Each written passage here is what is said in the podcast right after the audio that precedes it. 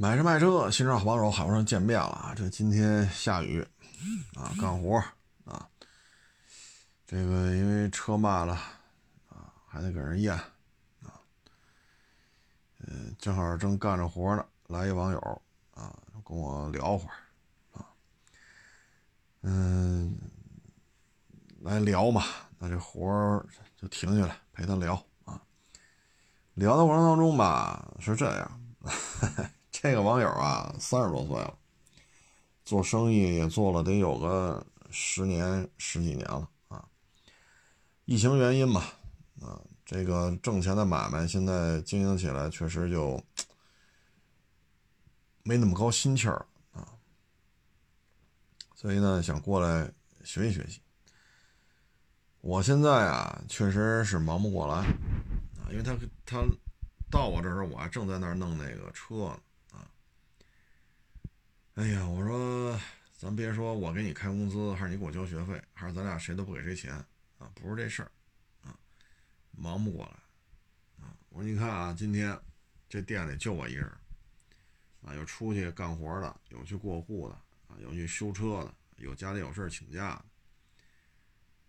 我说没人监督我，但是我还得在这干。下大雨，把车开到那个棚子底下，拿布把这水擦干净，然后给人客户验车。我说我真没这精力，啊，真没这精力。你说跟别人看我都没这精力，啊，因为我自己事儿都忙不过来。我说你看我这裤子全是土，啊，我这鞋因为下雨嘛，那棚子和我那办公室中间有个五六十米的距离，走过来走过去，一会儿拿这个，一会儿拿那个，这中间都有雨嘛。我说你看我这两双鞋，连鞋带袜子都是湿的。您让我再 是吧？我说这不太现实啊，这不是钱的事儿啊，这也不是我忙不忙的事儿，是我真的是没这精力啊。聊了会儿啊，聊了会儿，他呢也很好奇啊，很好奇什么呢？就是因为他也看了一些电视啊，也看了一些微博什么的啊，就说他说这行是不是利润特别高？我说利润。不高，很不高，现在，啊，很不高。这利润，这玩意儿不赔就不错了，啊。你看我昨儿卖一车，几万块钱的车，最后一算账，到手里一千三百多块钱。我说我投进几万块钱，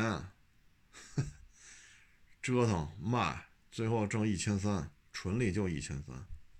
利润高吗？折腾了小一个月吧，得。我这叫利润高吗？哈哈哎，所以这个他为什么问这问题呢？因为他看吧，他说：“你看啊，这个二手自媒体我也看，为什么找您聊嘞？他一看吧，比我都年轻。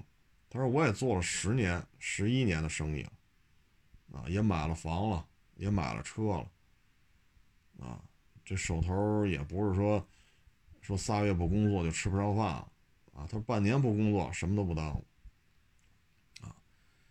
但是呢，就觉得哎呀，疫情这一年来吧，就说二月份吧，到现在就说一年了吧，确实折腾来折腾去有点，因为这个一会儿反复，一会儿摁住了，一会儿反复，一会儿摁住了，这对于他生意来讲确实影响挺大啊。因为有些行业我就不说人什么行业的了。咱没必要说那么多，所以有些行业对这个特别的受冲击啊。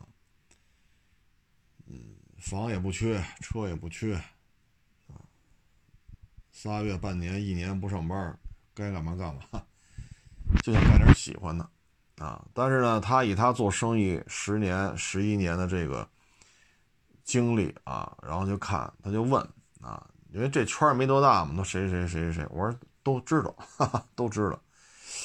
他说：“那你说这个二十多岁干了也就几年而已。”他说：“这个如这一年是不是利润得在一千万以上？”我说：“以我的认知啊，我说我这四十多岁这个人生阅历啊也比较浅薄啊，以我这状态，我认为干二手车一年挣一千多万，嗯，我说你要说你投资啊，你要给我投资一个亿，我能说我一年就能挣一个亿。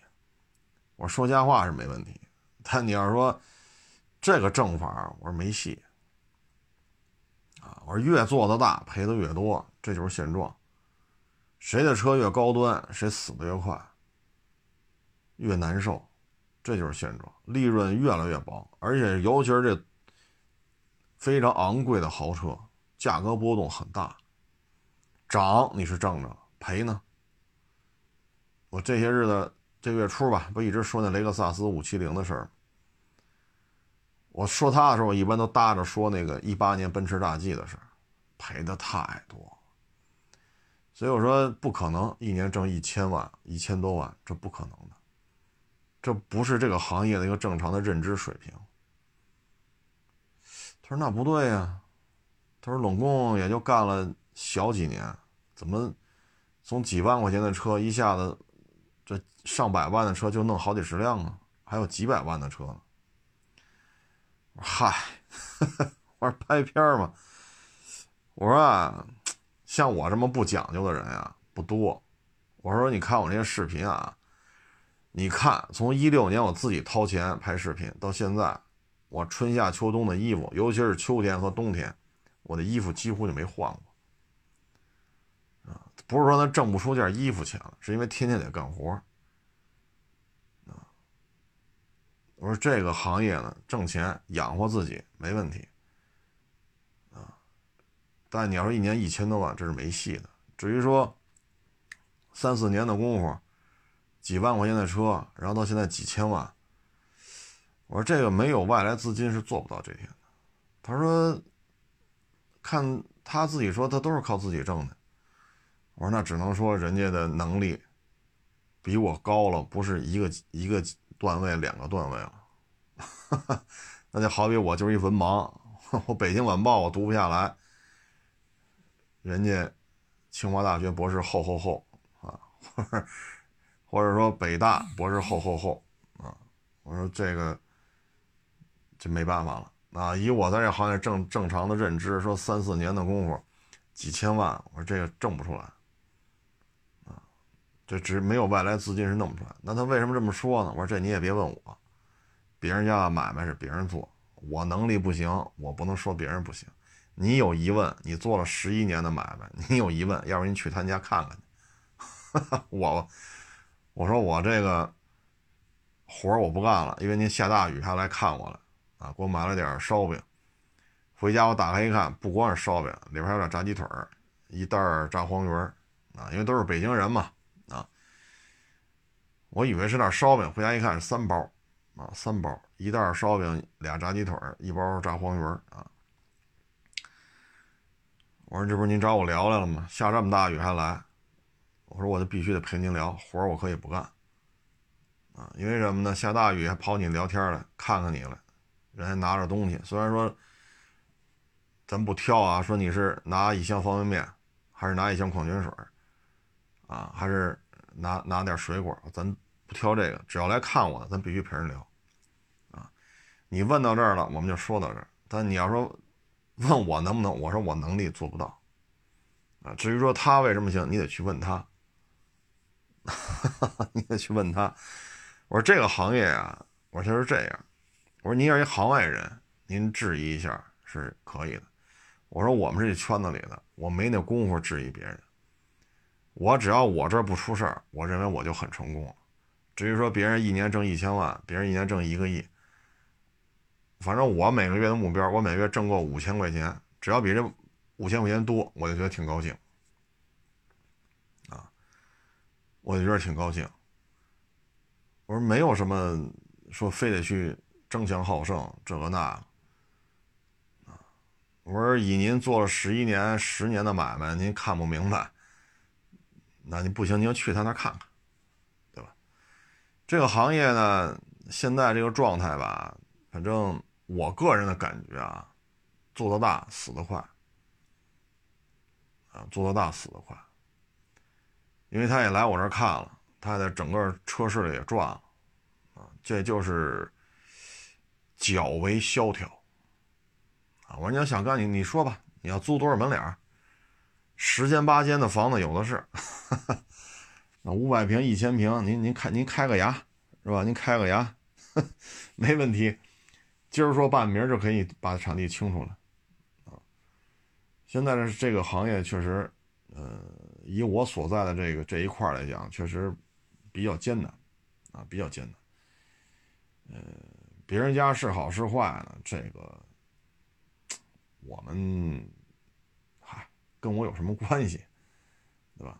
但是他呢是想入这个行业，他也要做一些账面分析，啊，他也因为人家也做买卖，人家也会看场地的房租，啊，投入采购原材料的成本是多少，这些东西的单价是多少，你的库存量是多少。虽然看完之后人觉得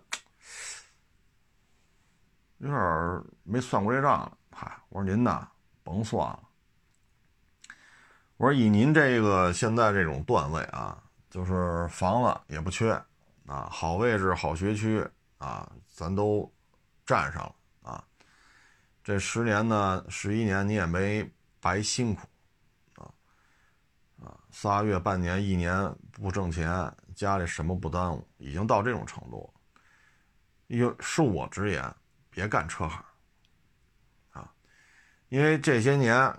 有些人蹭蹭蹭起来，有些人蹭蹭蹭下去，有些人拉着风头了啊，估值几千万、几个亿，各位啊，美金估值到几个亿美金，然后呼啦啦又散摊子，啊，万丈高楼平地起，万丈高楼成灰尘，啊，就是这么，我已经看到了这个。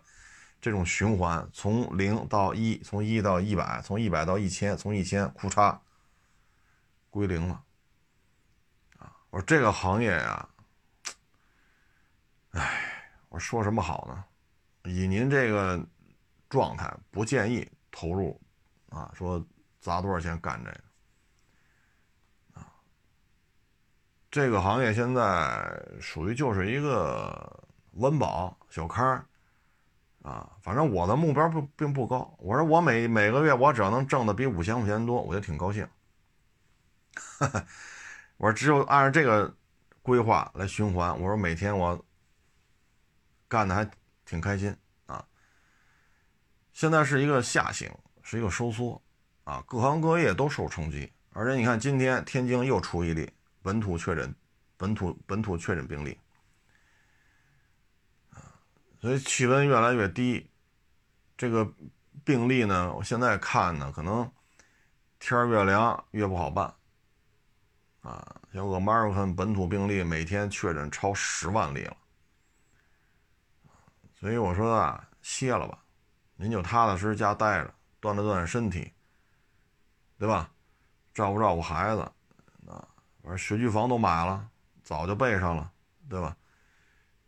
锻炼锻炼身体，然后春暖花开时候再看吧。因为到明年的时候，疫苗应该可以达到一个可以规模推广的阶段了。啊，到明年应该疫情在全地球范围内处于一个被压制的状态了，不像现在 America 自由自由散漫了已经。啊，这病毒已经为所欲为了。到那个时候呢？它有一个有效的控制的方式，无非就是你打多少疫苗，花多少钱，这钱谁出？这疫苗能不能产能跟得上？产能跟得上，有足够的医疗队伍去打这个针儿啊！当然，我认为就是打针啊，也许可能是吃药，也许可能是输液啊。然后这疫苗的钱有人买单，那这事儿就是等着吧。说一天能给一百万人打针，那你有多少人？一亿人，好了，你等着吧。一百天以后就 OK 了，全打完就完了。所以我觉得明年开春。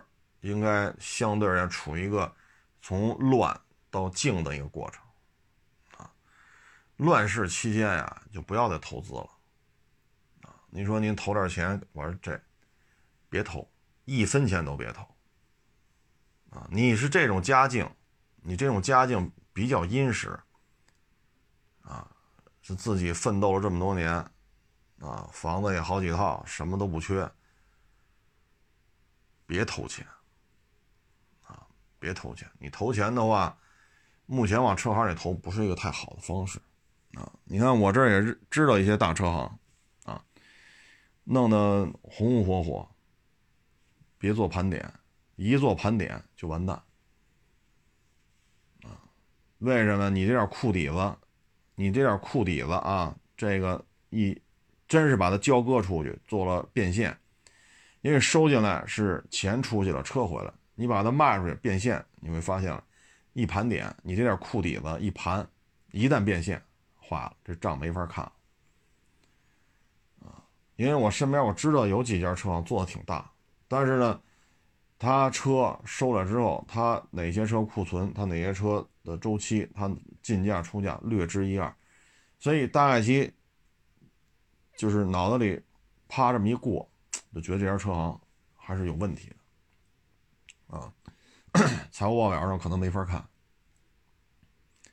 不清算，永远都是风风火火啊。家大业大，一旦清算就坏了。所以这个行业今年还是很残酷的啊！当然，我录这些没有说诋毁谁啊、质疑谁啊。咱们那个结论就是，每家车行只要他没关门，那就在那他就在运转。那他关门的时候，他是盈利是是不盈利，他自己知道。他挣了，他也不分我钱；他赔了，我也不用往里搭钱，因为跟我没关系。但是呢，以今年来这网友呢，做了十年到十一年的生意，做的也风生水起。只不过现在，最近今年吧，这个基本上又不做了，啊，一直长时间的停滞，想找点事儿干。以他这种商人的眼光来看待这些视频啊、这些报道啊、一些人设的建立吧，他有时候通过他经商的这个判断来算成本，他觉得有些账算不通。有些账算不通啊。嗯，我想说就是几个点，就是第一呢，今年大的环境不好；第二呢，车市是一个不太好的行业，大环境不好，车市是一个不太景气的行业，特别是以我周围的认知啊，不是说其他城市。第三就是利润率越来越薄啊，你每一辆车挣到的钱一年比一年少，这就是现状啊。然后也聊了聊啊，说不行，是吧？抖音啊、快手啊，怎么怎么着啊？嗨，哎呀，我说您也不是吃媒体饭的啊。您说您砸钱是是自己家里人出了一个当主播呀，还是外边包一个当主播？我说你也不是吃媒体这碗饭啊，看看就完了。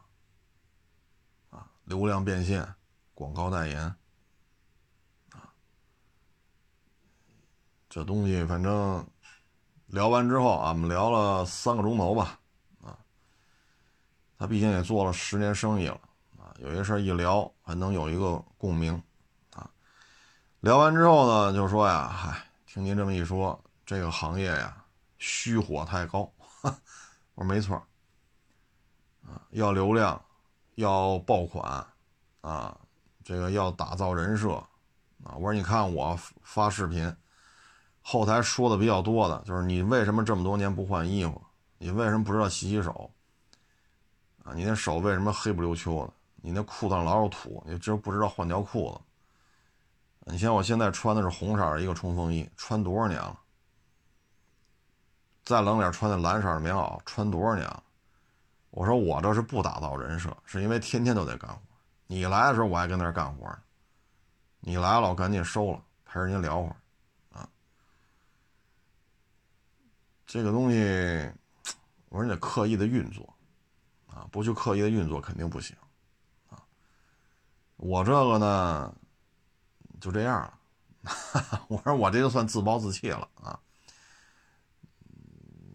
这个衣服咱也买得起，但是没办法，你说你看发动机舱，你往那一趴，你这肚子本身咱肚子又大，你是不是要么蹭到中网上，要么蹭到两边翼子板上，你这往上一蹭，这这肚皮这一块的衣服马上就脏。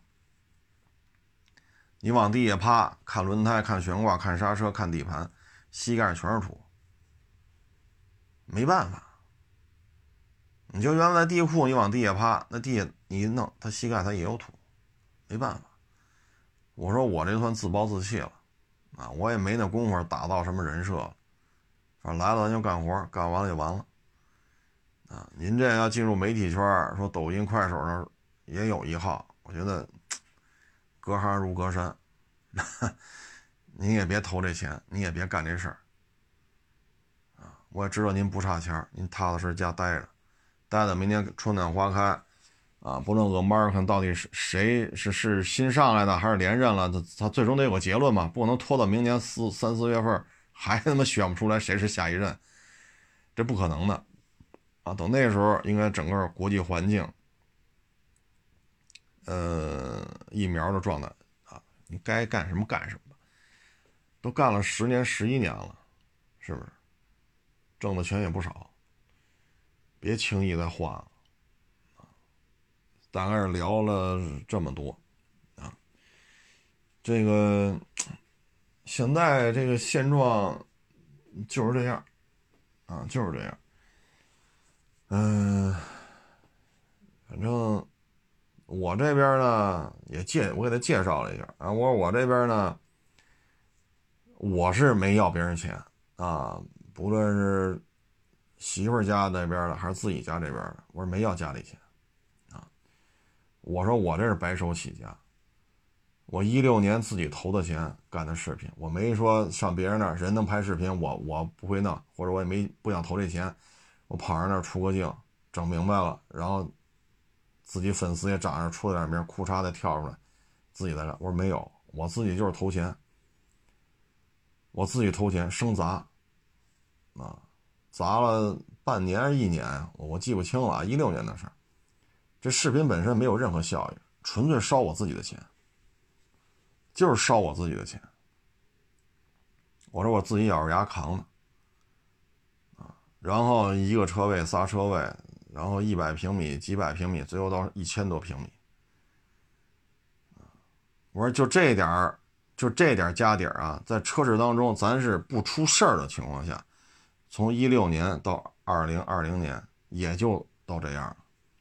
你要出了事儿，你放心吧，出事儿的解决方案就是拿钱摆平，拿钱摆平是你掏还是你收啊？你卖出卖你卖出去的车出了事儿，你还能往回收钱啊？你肯定往外掏去，你得赔人家。这还在不出事儿的情况下，我说我从一六年干到现在就这么一点家业，说大不大，比小作坊有一拼。这是在不出事儿的情况下。没有一分钱外来资金的情况下，就这么大点规模。啊，我今天我说你俩也看了，就就这么七八辆车，其中有两三辆还卖了，再发朋友圈就三四辆车了。我说就就就就就这点能耐，啊，现在他他也想感兴趣嘛，啊，我说你像这个拍片我自己花钱雇人。啊，做字幕啊，大视频呀，小视频呢，配乐呀，啊，我还得负担他们的人员工资，啊，包括一些设备的采购，我也得花钱，房租、收车、水电，啊，反正在不出事儿的情况下，一六年到现在就这么大，可能一九年的时候规模是比今年大啊，因为也没有疫情。我一九年的时候就做到这么大，然后现在属于收缩，啊，既然来了嘛，那咱也别太那什么，就适当的做一些分享，啊，适当做一些分享。大概其实就这么一情况，最后网友说就是太谨慎，做生意做的太谨慎。我说不谨慎，出了事怎么办呢？对吗？我说您要是做生意，您做这么多年。你不谨慎，裤衩几十万没了，您您受得了吗？您是不是也挺难受的？对吗？都是做买卖的。我说我是尽量避免这些事儿，咱不敢说明天有没有堵门骂大街的，明天是明天，今儿还没有，那今儿就算得过且过。啊，我说大概就是没情况。你要愿意投资干，那你就干，但是呢，干之前的背景是不一样的。啊！我说我九几年就玩摩托，穷也玩不起什么大摩托，逮什么玩什么，瘾可大了，也没少骑，对吧？然后这个媒体各种媒体啊，各种测试，各种也算是溜达一圈了，然后才有今天这点底子。说这车豁没豁？我说豁豁没豁？我豁过，所以我才知道豁没豁过。这话怎么讲？沙漠去过，无人区去过，好汉坡咱也爬过，高原咱也上过，对吗？车也给霍霍出各种问题来，所以他知道之后什么叫霍霍。我说才有了一六年到现在，当然有些历史不可复制啊，所以他也认同这一点啊，历史是不可复制啊。因为我在他这个岁数的时候，我开过的车已经非常非常多啊，什么赛道啊、无人区啊、沙漠呀、高原呀、老掌沟啊。乱七八糟的，反正各种路况吧，咱不能说都开过，反正开过的很多了。然后回过头再看这车活没活过，那车活没活过。我说你要想复制，你就照着这路子来。但是您已经三十多岁了，你再这么耗费完了，等你全耍一遍之后，可能你就过四十了。过四十，可能你想的就是什么时候退休了。所以人嘛，有些时候。嗯，还是那句话，历史不可复制，啊，那都干这个，人家有二十多岁就比你粉丝多，就比你这个那的，那那没办法，人家有人家的历史机遇，我把握不了，我也抄我也抄不了。剽窃，我想剽窃呢，这不是历史不可复制啊？我说你看这微博，咱就说这微博啊，我跟他聊这事我说你看我微博干了十年了。十年还是十一年，反正微博一有我就开了。我说干到今儿四十多万粉丝，那人家可能开五年三四百万粉丝，啊，或者开五年人家一两百万粉丝。我说我开了应该是十年还是反正十年左右吧，具体我也记不清楚了，回头我看看去啊。微博上显示着，我说才四十多万。我说这就是历史不可复制，人家做成了，你没做成，那我不能跑人骂大街去，不成就不成了。我说到我这个岁数就是看得开了，成了哎就成了，不成就不成了。所以有些事情就是随缘，啊，你跨度太大，以这个年龄来讲，这应该算是中年了。你说青年也没问题，但是已经是中年人的一个思维方式。不再是那种争强好胜啊、求名求利呀啊，你第一我不服，这这这过了这年龄啊，所以聊最后就是我给他建议就是休养生息，休养生息，明年三四月份春暖花开的时候，可能他那个行业就会好一些，不要在这个行业里投钱了。啊这两天呢也出了不少交通事故啊，包括前两天好像是个 VV 七，我没太看清楚啊。一个厢货马路上开，突然压到一东西，然后厢货就失控了，向左失控，把一 VV 七撞了。VV 七呢被撞之后，因为 VV 七在最左边，VV 七被撞到，这被挤到中间的隔离隔离墙上，然后反弹向右。直接翻到几十米的桥下，车车上是四个人是五个人啊？反正当时捞上来的时候呢，好像是掉河里了吧，都活着呢。啊，然后送到医院说有一个还是两个呀？没了，人没了啊。呃，然后还有这个，哎，别车，别车之后下来拿刀。啊这个那个，嗨，首先呢，咱先说第一起，就是 VV 七啊，还是 VV，我也不太确认啊，因为那视频确实太小了。这个我只能说是听天由命了，因为很多事情它就是这样，你不撞别人，别人撞你，你没有说理的地方。你说你超速了吗？没有。遵守行车秩序了吗？遵守了。驾照准驾车型与实际驾驶车型相符吗？相符。喝酒了吗？吸毒了吗？都没有。这就是飞来横祸，所以这事儿你说赖谁呀？赖谁也没用。能不能找着之前那女司机？他车坏了，停在停车道上，他把这东西摆在那儿，然后车没事他开走了，他放在这儿这个东西他没拿走，后边箱货一上来一压，轮胎爆了，然后向左失控，能不能找到那女司机？肯定能找，该判该罚怎么着的没问题，一条人命或者两条人命，啊，没了，所以这个事情就很无奈，啊，很无奈。我原来也被别人撞过，你说跟我有什么关系？我没做错任何事情，那也被人撞了，那你上哪说理去？没这没招啊，你一点招没有啊！所以有些时候这就是社会的残酷性。所以我老说嘛，行车无小事，你躲着别人，躲防不胜防啊！这只能说防不胜防。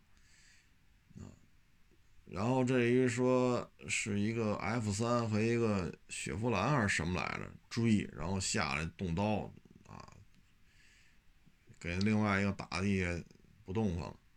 我以为给打死了，后来说拉医院去了，没事儿，命没问题，受多重伤我就不知道。打人那个直接就刑事拘留了。这有时候吧。咱实事求是的讲啊，咱别说自己跟个圣人似的啊，这这这，咱别这么说。有时候突然被人别一下，突然一下就怎么怎么着了，但我也起火，起起起火，我也蹭楞一下，我也着急，我也有愤怒的时候，对吧？谁也没招是不咣当一下给你别这儿了，咣当一下加你三加三加你前头了，那不能说别你一百回，你一百回都嬉皮笑脸的，那我也有急眼的时候。但是呢，下车和不下车这是两回事下了车就会发生冲突，一旦下车发生冲突，这个案子的性质就变了。啊，因为它牵扯到互殴，你明白意思吗？这个就是另外一个层面的事情。如果这是车吧唧一别，就纯粹这么一别，啊，是有点剐蹭，这个是另外一个层面的事情。啊，呃当然了，你说你故意去撞去，那该拘留也得拘留啊。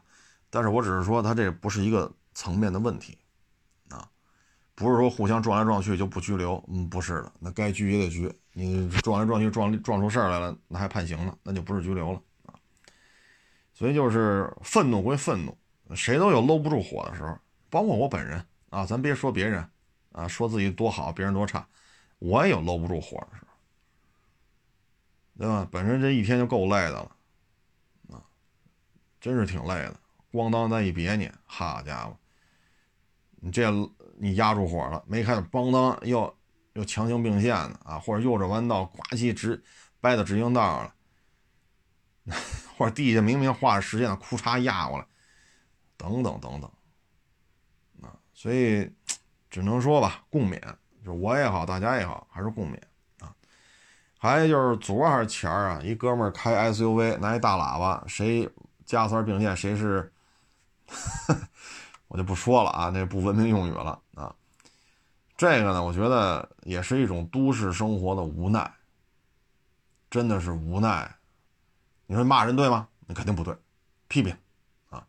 你开车，好家伙，一只手不扶方向盘，拿一大喇叭跟那骂大街，咱不说那拿不拿喇叭，你手就。伸在车外就长时间不扶这方向盘，一只手扶方向盘，这也不合适。你也别说拿一大喇叭骂大街了，他绝对这个行为你要给他按定性来定，他肯定不合适。但是这真是一种都市生活的无奈，肯定这哥们儿啊被别人并线挤压三儿这个那。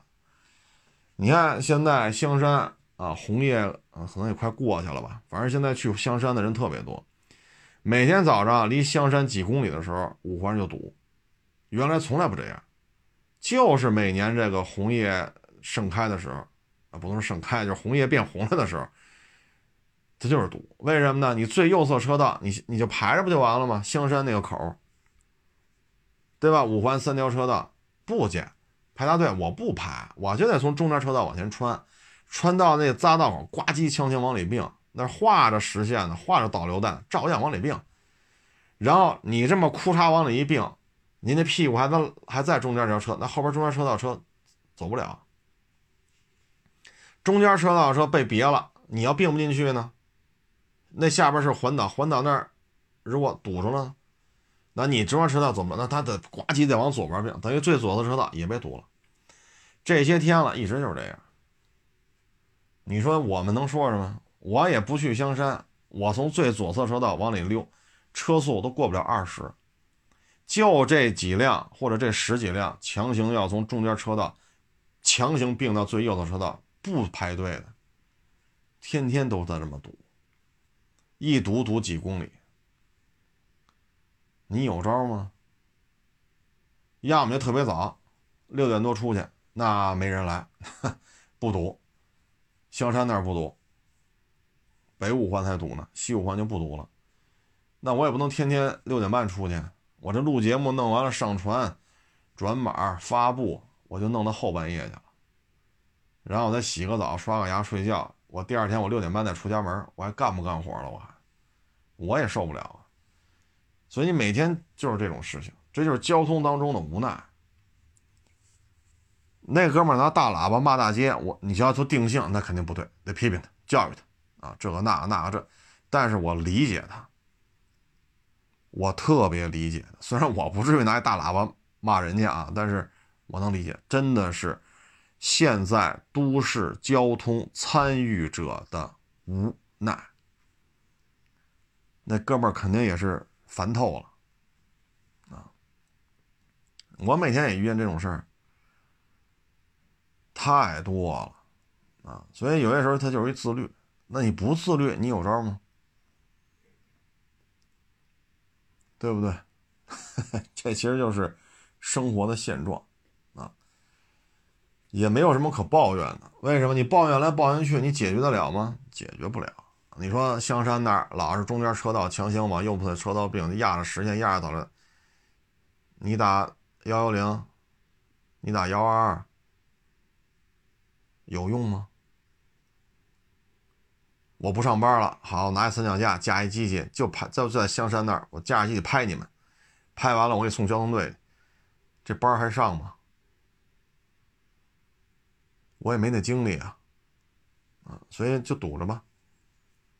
你也知道为什么堵，你也知道怎么解决，但是呢，你什么也解决不了，所以就用无奈来形容，那无奈的一种爆发。那还他这属于很克制了，他没去撞你去，啊，我豁出去修车我也撞你，他没干这种极端的事情，偏激的事情，就拿大喇叭骂大街，所以我觉得特别能理解我相信每一个开车上下班的啊，就是堵来堵去的这些听众朋友们都能够特别的理解啊。昨天吧，哎，昨儿今儿我也忘了，有位网友啊给我发一链接。这个链接呀，看完之后我也其实挺难受的，啊，但是字儿太多，我现在啊，哎呦，这个眼睛啊，确实这两年劳动强度太大，啊，身体也是有很多的，就病越来越多，啊，病越来越多，眼睛也是，手机微信字儿一多我就看不过来了，眼睛特别难受，所以呢，我也是强忍着大概其看了看，啊，是什么事儿呢？是一个油漆还是涂料啊，还是建材，我也忘了。反正北京的一个研究院啊，一个高材生，不是北大就是清华的啊。九十年代初分到那儿了，一开始贡献也挺大，后来呢改制，就是项目负责人啊。他那个项目负责人呢是一女的，是一大姐。他们一起在那儿研究一个是油漆啊还是建材什么的，然后呢，把他干的挺好的。突然有一天被院长叫去了，说你是把我们的油漆的秘方和这个相关的设备是不是换取金钱了，卖给竞争对手了？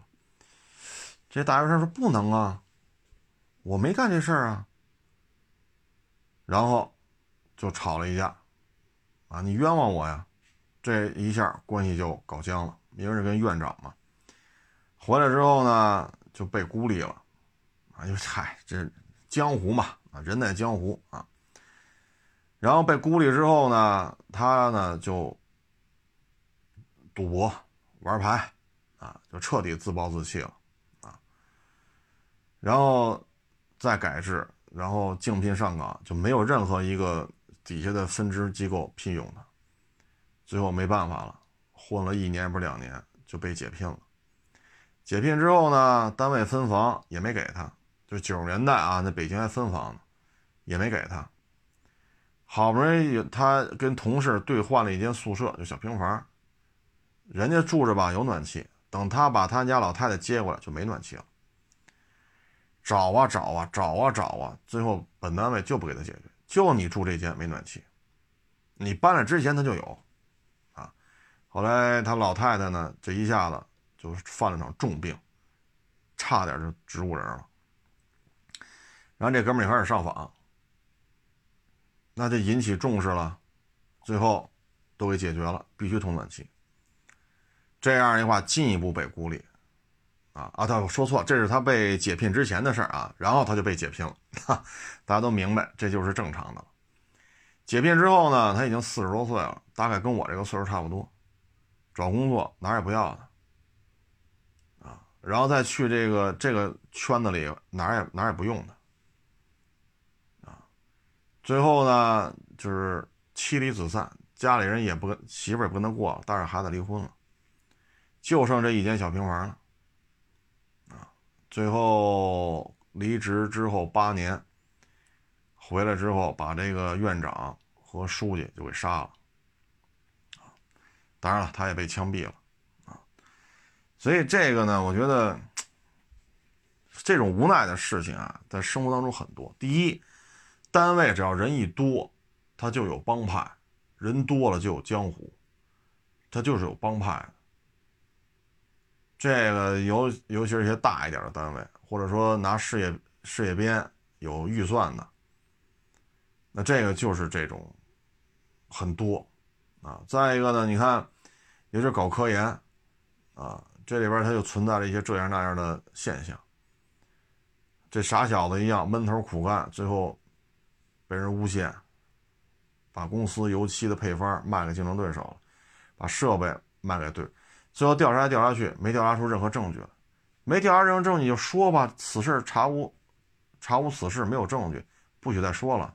如果再说，必须拿出证据，不拿出证据，你就承担相应法律责任。你单位说一声啊，他又不说。啊所以有些时候这就是人生的无奈，啊，跟这个说这个比较惨痛的案例是什么呢？就是今年啊，我相信很多听众啊，很多听众朋友，就是您的这个 身边啊，或者自己单位啊，都会出现一些这种波动，啊，我觉得是什么呢？咱要当老板的呢，咱对于员工呢多一些体谅，啊，你像他这个就一间小平房，他呢想让他。跟同事对调一下，这样的话呢，都是小平房，这家近一点，那家远一点。老老母亲岁数大，家有暖气，结果搬过来当天暖气就给停了。你作为当老板的来讲，你当不能那那他那属于事业编，就是当领导来讲，多一些体谅啊，可能就不至于激化，最后闹成上访，最后弄得你必须得给通暖气，通了暖气那也接近于植物人了。最后为什么霍雷杀人？就是因为老母亲死了，植物人了。后来就是植物人，然后就死了。这就是耗费大量的金钱，又没工作，四十多岁，一分钱收入没有，妻离子散，就一小平房，老太太再弄一植物人，你听着都可怜。如果说你有这种组织啊，有单位，尤其是二十多年前啊，那适当的给予一些关照，其实就不至于这样。最后就走了极端了，啊，跟各位分享这案例就是什么呢？第一，啊，被冤枉也好，被受孤立也好，还是打起精神，该怎么干怎么干。第二，说遇到一些困难，不能像这个这个杀人犯似的，我就破罐破摔了，我就天天出去打麻将，然后还赌钱，还欠赌债，这是不是他的不对？任何一个单位，特别是像这种吃事业编、吃吃预算的单位，对这种是聚众赌博是非常敏感的一个行为啊。所以就是说呢，跟他分享这案例什么呢？就是遇到困难了呀，不要自暴自弃啊。你说我刚才啊，我也说了，我就破罐子破摔了，我是因为确实我是在干活啊，没办法，我不可能哈备两身衣服，一身衣服干活，一身衣服拍片有些网友在那儿。在我这儿来啊，看见我怎么工作，这边验着车呢。好，弄完了，好了，赶紧从这车上走到这儿开始拍吧。拍了有十分钟，又来要卖车的，咱来看，又趴地下看这儿那儿那儿。然后好，这车聊完了，好嘞，交给伙计去办，收了啊，这那个，我再回来接着拍。他有很多网友来我店里，看见我是就这么工作，我没有这条件说再换身衣服啊。所以我说我自暴自弃了。这个我的自暴自弃是我真的没这个精力再去换一身衣服了。有时候也忙，顾不上刮胡子。我确实这方面是我的问题，但是我确实我也精力有限。但是这个案例跟您分享什么？不要去做这些黄赌毒啊！你一旦沾染这些不良习气，单位会更瞧不起你，你周围的人会更孤立你。尤其是今年这形势不好啊，就更得。认真一些，啊，如果他不去自暴自弃、赌钱什么，他就认认真真工作。你最起码你工作态度在这儿，谁能说你什么呀？不迟到、不早退，认认真真干，那是又调查不出来你把配方卖给谁了，也这市面上也就你们这儿有这种油漆，那这不就是谣言吗？事实胜于雄辩，还是得干好自己的事儿啊。反正，尤其是逆境当中啊，如果咱们是当领导的，就听众朋友啊，或者说是当老板的，对于手底下人呢，还是保持一颗宽容心。当然了，他犯了一些大忌，那该让他走就得走，当然得说清楚啊，不要像这个似的，这老太太就刚一搬过来，第一天就停暖气，找来找去就是不给通，最后越级上访，这那，这就没意思。在那边分房，能分一套房子，二环三环的能分一套，就不分你。别人都分了，就不给你。你作为领导来讲呢，就是资源在你手里掌握，有时候弄得太偏激，最后就自己这条命都搭进去。这条命都搭进去了。所以做买卖也好，做人做事也好，差不多就行。啊，否则的话，鱼死网破的事情那就免不了了。啊！你不让我活，我也不让你活。有些时候就是到这种程度，所以我看完这一篇吧，看我眼都疼了，因为现在确实这个，哎呀，比较还好。我这干扰说干的也是落了一身毛病，别人干扰说干的风光无限，大网红一当啊，走到哪儿鲜花与掌声。我这怎么越干身上的毛病越多啊？嗯，硬着头皮看完了啊，大致是这么一过程。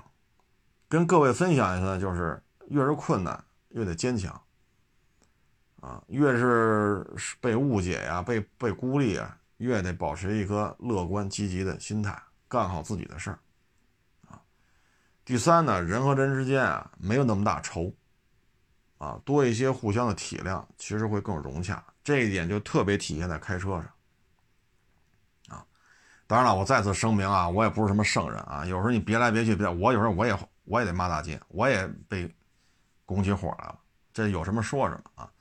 咱别弄得自己好家伙跟圣人似的，这也不现实啊！都吃喝拉撒睡啊，都打嗝放屁的主啊。只是仅供分享吧，因为年底了，缺钱的人会越来越多。你不知道跟你马路上开车的人他是什么状态啊？所以你看来就是我们说那案例，俩车别来别去后下来拿刀就捅。是吧？哎，反正今年这种恶性案件是不老少，啊，确实是不老少。你像我们这儿有些车呢，不收了，啊，有些人呢，这车我我们也不打算卖给你，啊，不是说我们挑三拣四，而是我们觉得安全是第一位的，啊，因为你弄不清楚这都人都是什么什么来头，你弄不清这些人都什么目的，所以各位呢，要是做生意的呢，还是。谨慎为好，啊。今天这网友聊完说：“您这太谨慎了。”我说：“我谨慎，我是从一六年开始拍视频干到今儿，最起码还没没出什么娄子，对吧？”我说：“我就对得起我这份谨慎。明儿堵门骂大街，让我赔钱，卖人事故车了，这那是明儿的事。”我说：“我也只能这么回答你。你觉得我这种谨慎多余？”那我也没办法，我这已经僵化了，我我接受不了新鲜事物了，啊，反正不出事就行了，出了事解决起来多麻烦，反正就仅供参考吧。说的不爱您不爱听呢，您就甭听啊；说的不对呢，您我就先道歉啊。然后再说这个亚太地区这个二胖协定啊。呃，这个协定呢，嗯，我最近又看了看，好像是不包括摩托车，但是包括汽车零配件啊。现在呢，对于这个国内的车市来讲呢，有这么几个因素啊。首先，人民币汇率已经到六块五了，嗯，去年这时候好像是一比七，一比七点一，好像是这数啊，就是七块多一点点。啊，七块零几分，七块一，七块一多一点点，大概是这个范畴啊。一年之后呢，现在是六块五，啊，六块五多一点点，所以呢，人民币呢进行了这种快速的升值，这是对国内车市是有直接影响的。比如这车十万美金，你去年拉过来这车就合七十一万多，然后再算啊，呃，这个税那个税的。啊，现在还是十万美金的车拉过来六十五万多，等于车价差了差不多六万块。那也就是说，这些进口车呢，也就是价值高的啊，它的价格会下降。啊，大家可以算一下，七点一到六点五，啊，咱就说一大致的范围啊，咱不去细抠到底是几毛几分了啊，这个幅度非常大啊。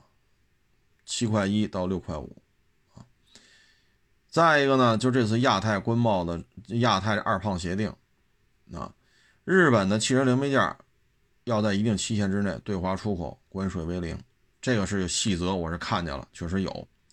那也就是说，日本的汽车零配件原装进口的汽车零配件会对于国内有一些冲击，啊，因为大家也知道，像丰田，丰田是一个非常有特点的主机厂。为什么它的股票市值非常的稳健？丰田是采用的是收购，或我这么说可能也略显粗糙吧，就是它收购了很多零配件的这种小巨人啊，电装啊，什么 NGK 呀，什么爱信呐，啊，呃，什么这个那个吧，就一时你看我这说，反正现在后半夜了，我脑子也不好使了啊。反正大家可以查啊，收了很多赫赫有名的汽车零配件的小巨人。所以丰田呢，它对于零配件的控制、成本的控制、零配件跟主机厂同步研发下一代车型，它这些确实是有优势的。他不卖整车，他就靠卖这零配件，他也能挣钱。你像爱信变速箱。这是一赔钱的买卖，是一挣钱的买卖，对吗？所以它的零配件如果零关税往国内出口的话，这对于咱俩冲击是很大的。整车来讲呢，由于汇率的变化，确实是有优势，但是呢，这里边可能会把整车关税为零这事儿可能会摘出来的，因为我看一下细则，好像是没有摩托车整车。啊，因为现在披露出来的东西越来越多啊。嗯，一就是这个汇率，二呢就是亚太地区的二胖协定，啊，它目前看是没有摩托车，但有汽车零配件，啊，嗯，还有一点呢，就是不利因素呢，就是欧美地区的汽车主机厂产能严重受限，啊，尤其是 American，他那边的疫情太严重了，所以那边生产的车这边供货很困难。原来有优惠，现在没有优惠；原来没有优惠，现在加价；原来加价，现在加的更多。啊，所以这就是二零二零年底到二零二一年上半年大致是这么一情况。所以汽车市场呢，我认为是应该往下降的，因为人民币升值了，升值的非常的快，就像坐了火箭一样啊。别的国家货币都在贬值，咱们国家货币在升值啊。这个是什么原因形成的呢？最主要、最主要的一点就是此消彼长。俄马尔看，他们国家是美元，咱们是人民币。咱们现在经济已经稳定住了，虽然说不是太好啊，但是你跟别人比，咱这边已经很牛、很牛、很牛了啊。最起码你可以自由流动，对吗？虽然说时不时的也会冒出个什么上海的机场啊、安徽阜阳啊、天津滨海新区，时不时会冒出，包括之前的新发地啊、之前的乌鲁木齐啊、之前的大连。但是总体上是摁住了，是积极向好的，基本面没有什么变化。所以此消彼长，你再看俄马尔看，每天确诊病例十万例，我勒个去！从三月份到十一月份，您这玩意儿从一天一两万干到一天十万出头，所以呢，经济一一塌糊涂，一片混乱，GDP 一直是负数。现在这选选来选去，你说这个不走，那个就要上了；这个非说自己连任了，那个非说自己选上了，所以大家都不傻。现在人民币的含金量就是在提升，美元的含金量就是在下降，所以人民币对美元就是六块五。没办法，这对于咱们来讲适合进口，但是咱们现在拼了命想出口，其实也是没有办法，出不去。你怎么出去？说现在来，您去到美国跟那客商谈一下，面谈一下，考察一下，然后签合同。谁去啊？哼 我得给你开多少补助你才去啊？你是不是还得让我给你上一个高额的保险啊？万一在那边挂了，得赔你家里几百万吧？我得给你多少补助？你你现在去那边去商务考察去，然后那边过来考察，他来得了吗？一说俄马尔看来的，非中国国籍，来得了吗？你就是一个普通的一个什么商贸的一个什么这那，所以出口现在很确实受到一些限制。当然，出口确实在往上增长啊。进口现在这个汇率是合适的，出口确实有难度，确实增加了一些困难啊。因为原来咱们六万五千块钱的东西拉到那边不到一万美金，现在六万五千块钱拉到那边一万美金，等于咱们东西都在涨价。啊，这对于出口来讲确实是有影响的，所以很多行业呢，确实受冲击，啊，就这个汇率，就很多买卖就没法做了。你算七块一到六块五，你利润有多少？通常来说，纯利百分之三、百分之五，通常就这样。说是哪个哪个买卖纯利百分之十，嚯，这暴利啊，这个。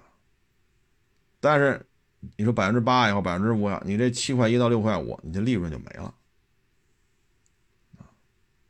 所以确实也是有些行业是没办法啊，内循环呗，啊，这个人民币这种，再一个呢，就是现在不是超发嘛，各种超发啊，嗯，房子还是还是抢手啊，尤其是核心地区的啊，万柳，万柳的房价跟二环里，就是西城区二环里长安街以北。万柳的房价，你别看贴着贴着四环了，这算是啊，但是它跟这个西城区二环里、长安街以北的房价说不好谁高谁低啊，核心地段就是值钱，这没办法啊，地段决定一切啊，这真是没办法。现在北京一些虚高的，北京有些地区是虚高。啊你看我老说嘛，石景山新房，哎呦我去，现在开始预热的啊，说春节前开盘或者春节或者明年开春开盘的，八字头了，新房一平米八万多。再一个呢，就是现在对于刚需来讲呢，门槛越来越高。我说这个呢，很多网友不爱听了，但这是事实，它也不是我说的啊。限境房，北京有这么一个限境房。哎，我没说错吧？是叫两限房是限境房？你说我这脑子啊！原来呢是七零九零，啊，九十平米面积，啊，九十平米是这个房屋的建筑面积，但是现在有两个现净房。哎呦，你瞧我这个不是干这行，又怕说错了，是现净房，是是两现房来着。他给他政策由七呃由九十平米建筑面积变更为套内面积九十平米，也就是说，开发商会把这房子的面积做到一百一，甚至一百二。那假如说都六万一平，九十平米建筑面积的三居，六万一平，你五百四，你拿下。他要做到一百一十多或者一百二十平，还是这个价位啊？假如说还是六万，那你这房子价格就六百大，奔着七百了。原来呢六九五十四，现在一百一十多、一百二，你就六百大奔七百了。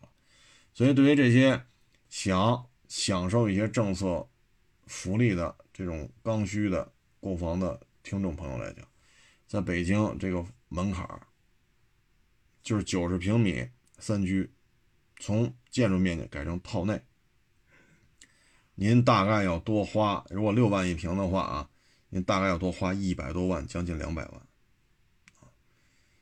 所以呢，明年就今年这些房屋进行土地拍卖的时候，已经改成了套内面积九十平，那就意味着明年面包的价格会大幅度上涨。为什么面粉已经这样了？明年的面包只会比面粉贵。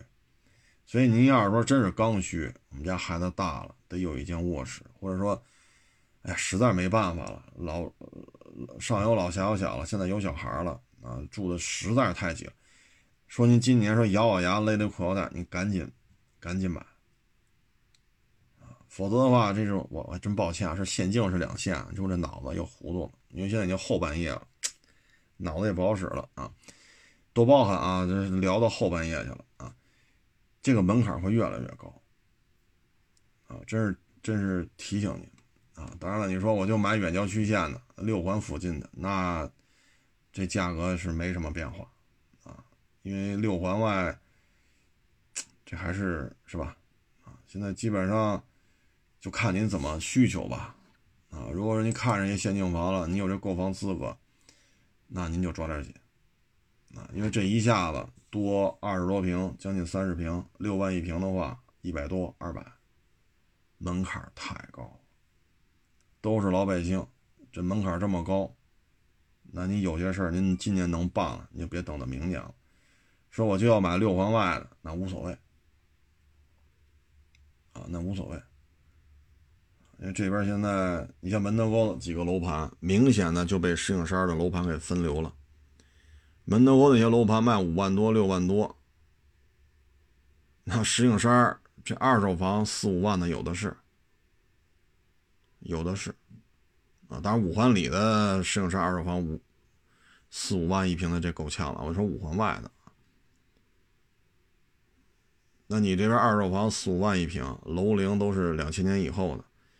那你上门头沟要花五万多六万，所以现在门头沟这个就受到了很大的抑制，啊，就大致就是没情况吧，仅供参考。说我就在门头沟住，我就在门头沟上班，我在这生在这长在这，感觉挺好的，那您就在当地找，啊，嗯，但是客观的讲啊，确实是受到门头沟的这几个新楼盘，确实受到了石景山这些新楼盘的冲击。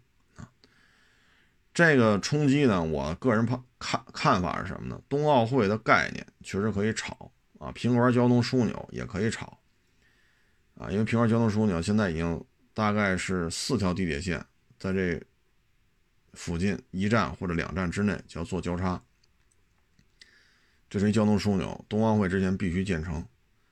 那冬奥会之后呢，可能也没有什么撑得住的产业，哈。说马云没来，阿里巴巴没来，京东没来，是吧？